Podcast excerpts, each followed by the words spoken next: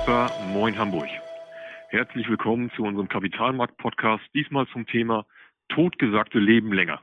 Der Euro mit Aufwertungspotenzial.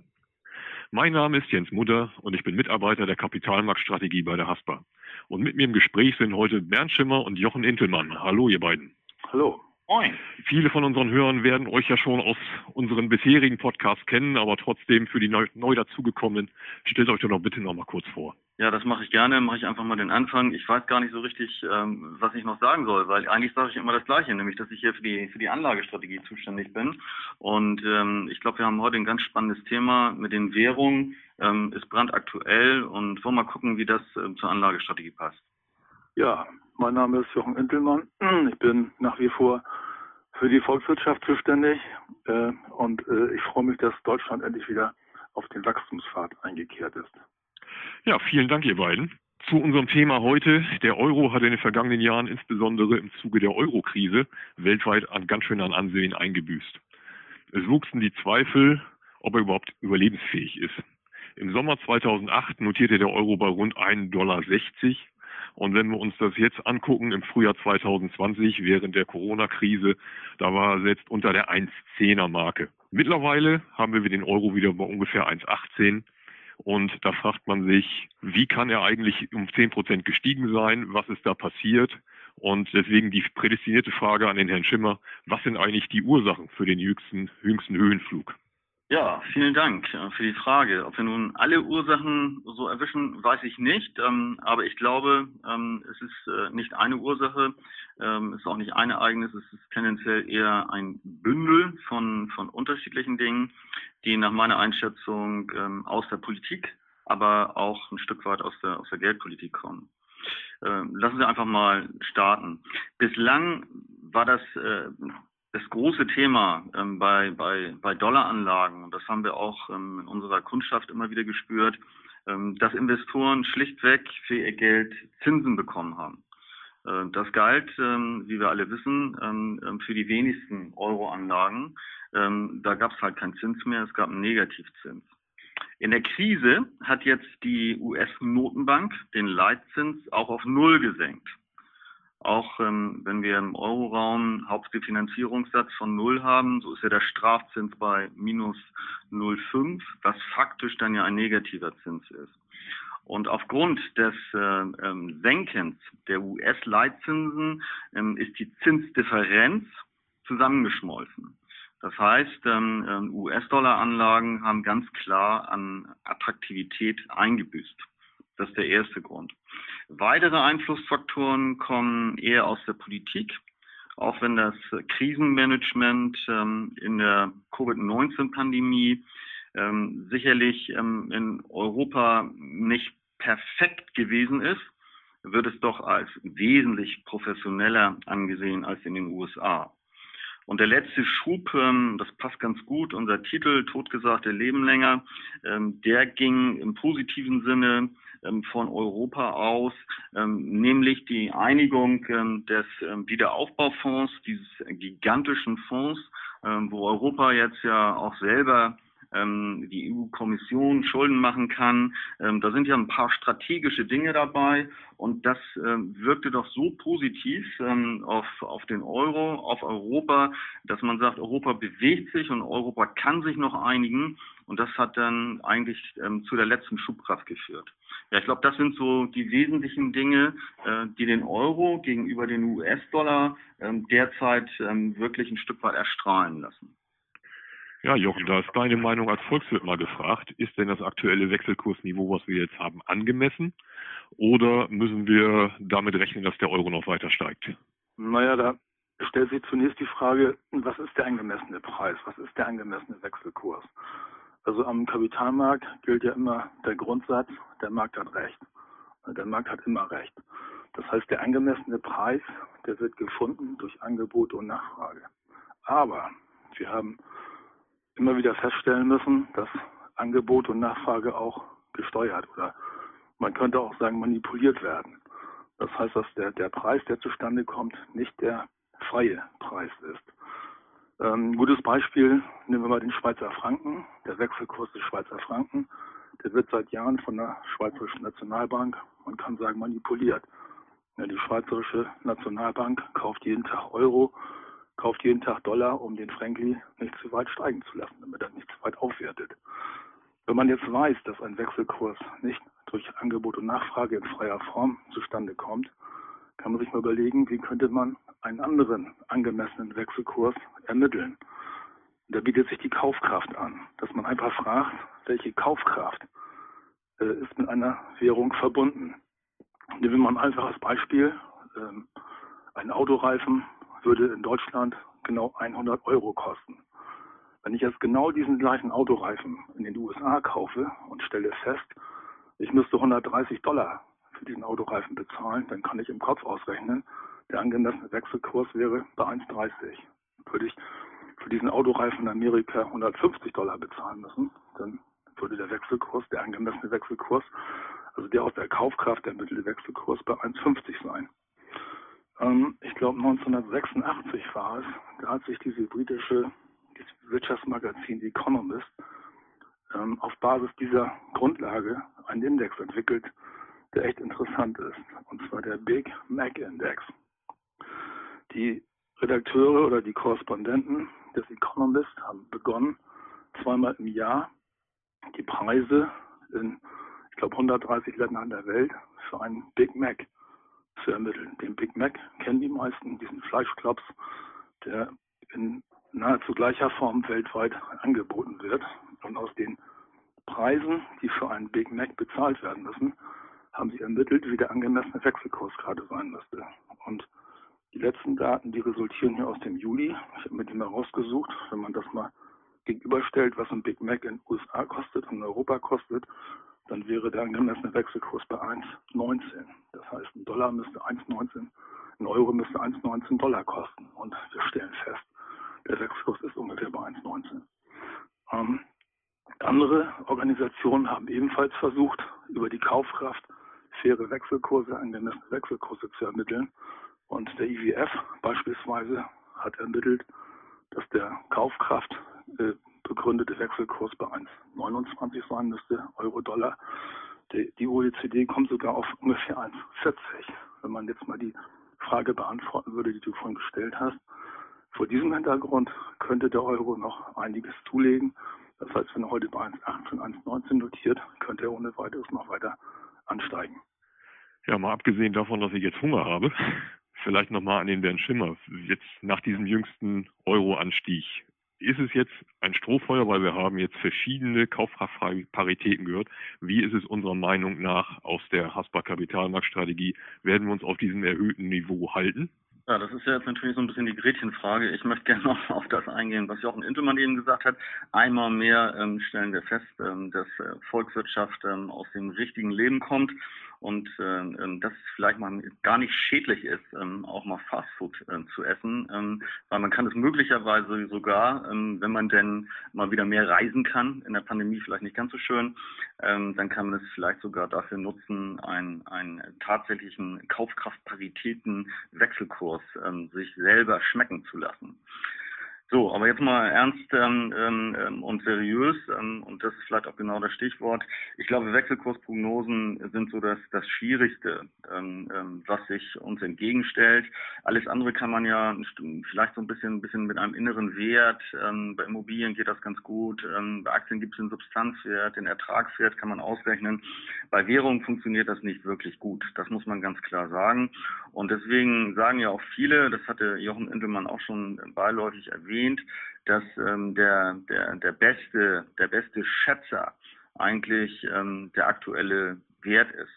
Das heißt, ähm, eine Prognose ist insbesondere dann natürlich besonders schwer, ähm, wenn sie eben halt nicht nur ähm, für, für zwei oder drei Tage Gültigkeit haben soll, sondern wenn sie eben halt wirklich äh, mittel- bis langfristig für, für Anlagen dementsprechend auch eingesetzt werden soll. Das ist wirklich schwierig. Ich finde, äh, das Thema Kaufkraftparitäten geben uns dann guten Anker.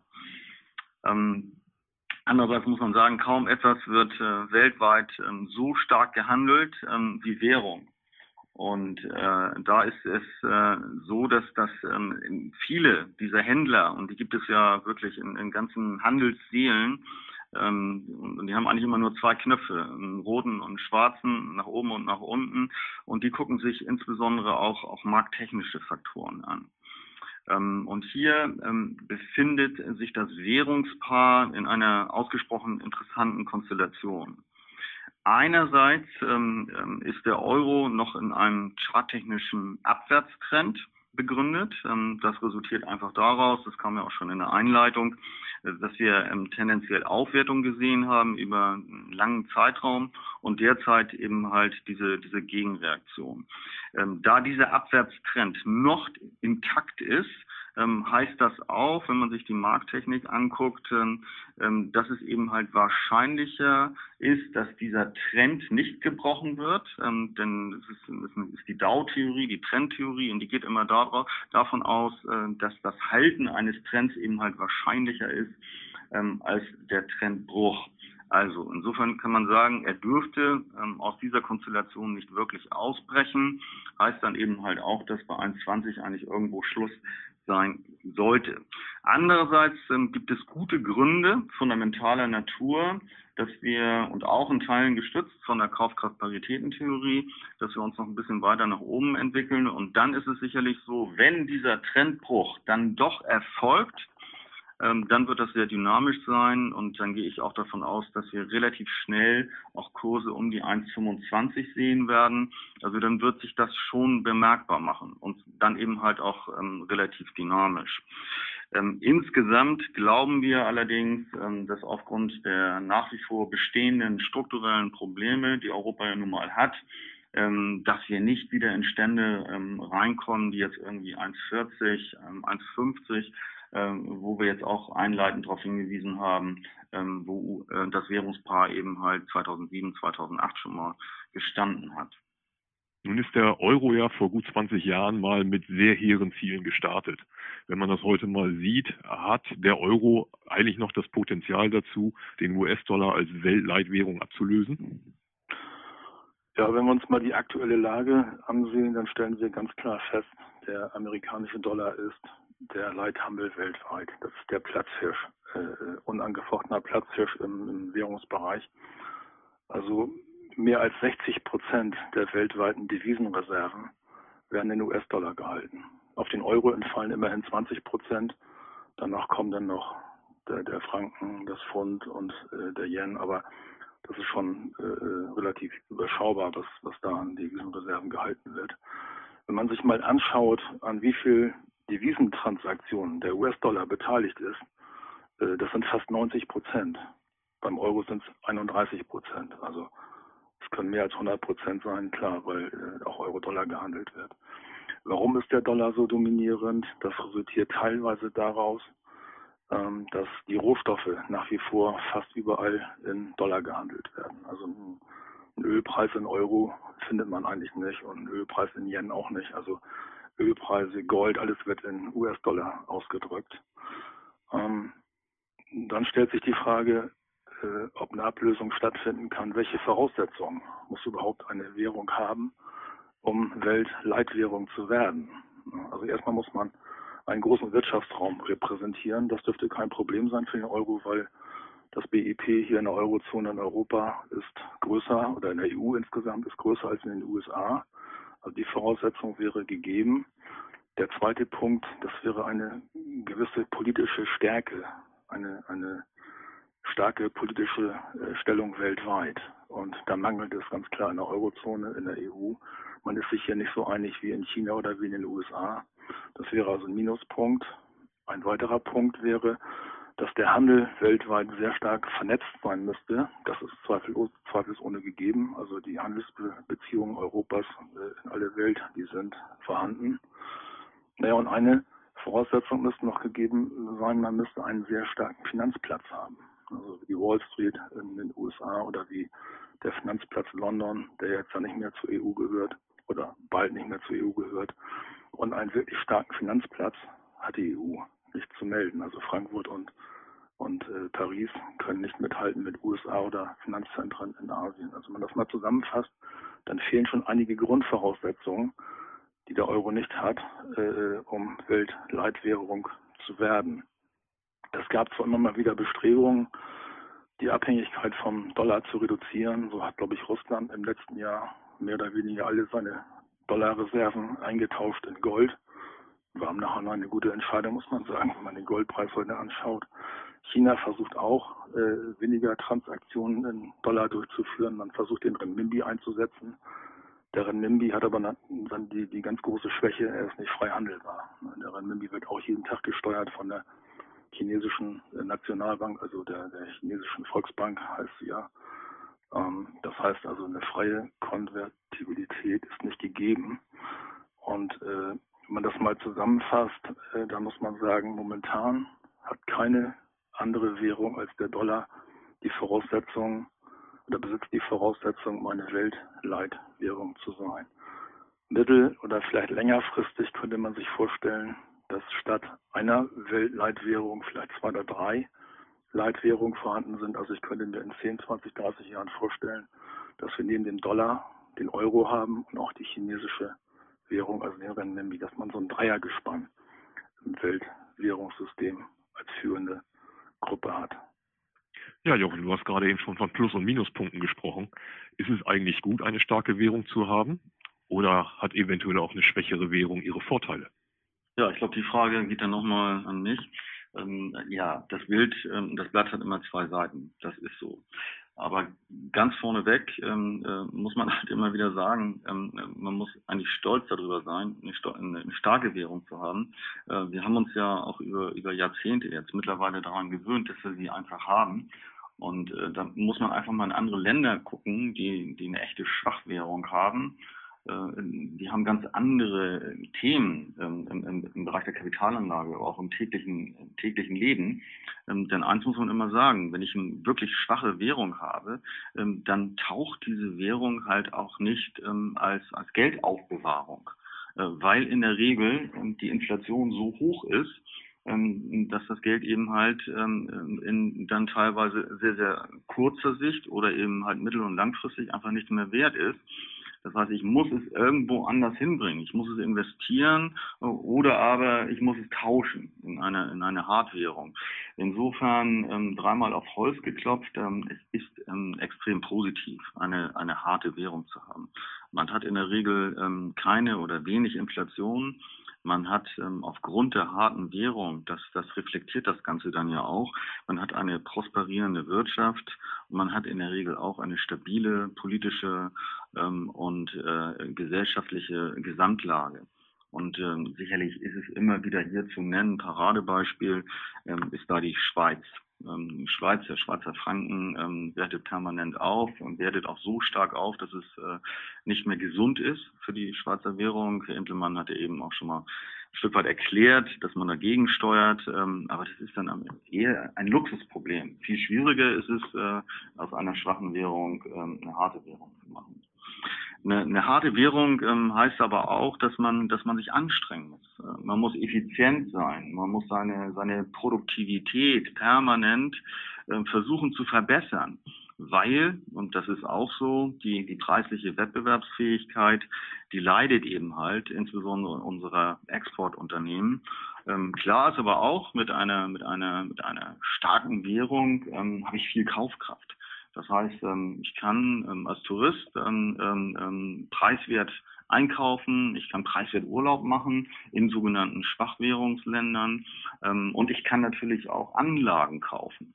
Das heißt, da meine Währung so gesucht ist, so hart ist, kann ich sie einsetzen, um in anderen Ländern Investitionen zu tätigen.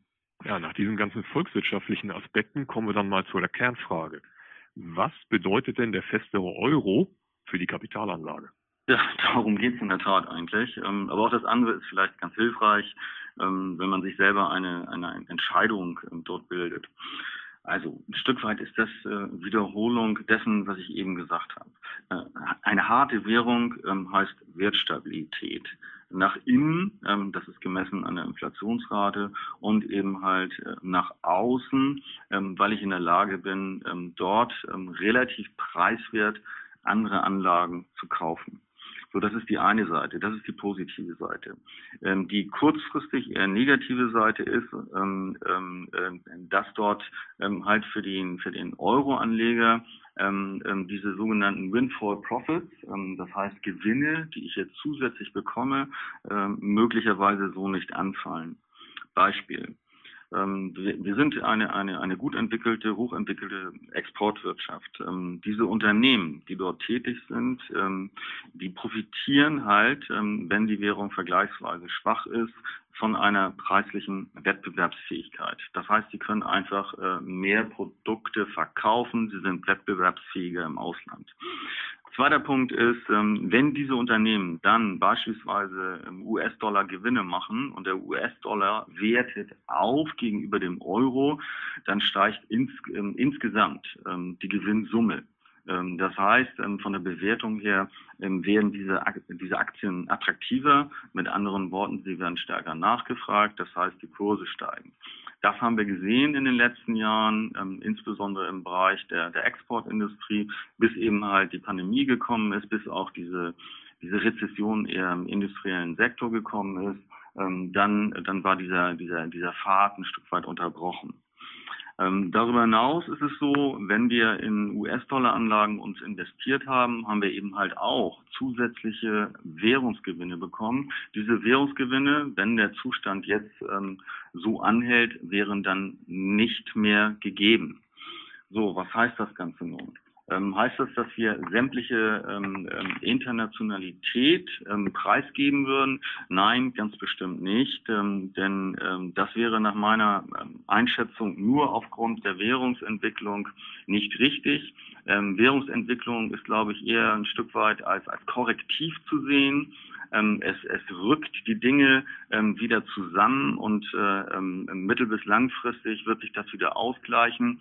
Ich glaube auch, dass diese, diese Kaufkraftparitätentheorie ähm, äh, natürlich nicht jederzeit richtig ist.